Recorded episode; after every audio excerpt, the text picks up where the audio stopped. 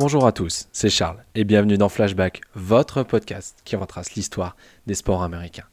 Et aujourd'hui, retour sur le premier match d'une toute nouvelle franchise canadienne, les Toronto Blue Jays.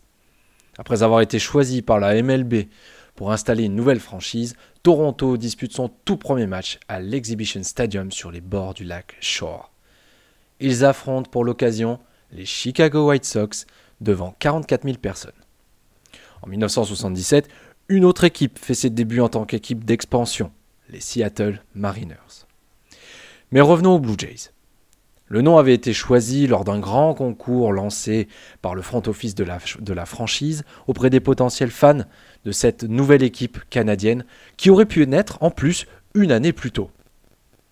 Mais en ce 7 avril 1977, la neige, d'un temps typiquement canadien, est de la partie. Sur le monticule pour les Blue Jays se trouvait le vétéran droitier Bill Singer, un choix de repêchage d'expansion en provenance des Twins du Minnesota. Rapidement, les White Sox prennent les devants et inscrivent deux points.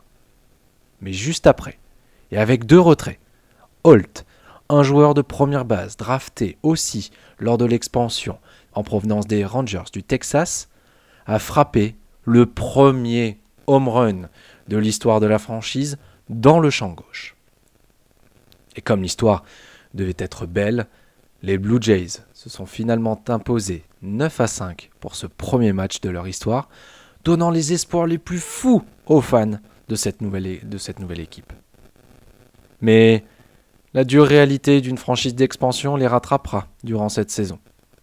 Placée dans l'American League Est, celle des New York Yankees, L'équipe terminera seulement avec 54 victoires, dont seulement 7 en juillet, et sera à 45,5 matchs des Yankees de New York, vainqueurs de la division cette année-là. Bien entendu, pour les Blue Jays, les choses ont beaucoup évolué, et cette année, l'équipe fait peut-être partie des favoris pour le titre final en World Series au mois de novembre prochain. J'espère que cet épisode vous a plu on se retrouve dès demain pour un nouvel épisode de Flashback.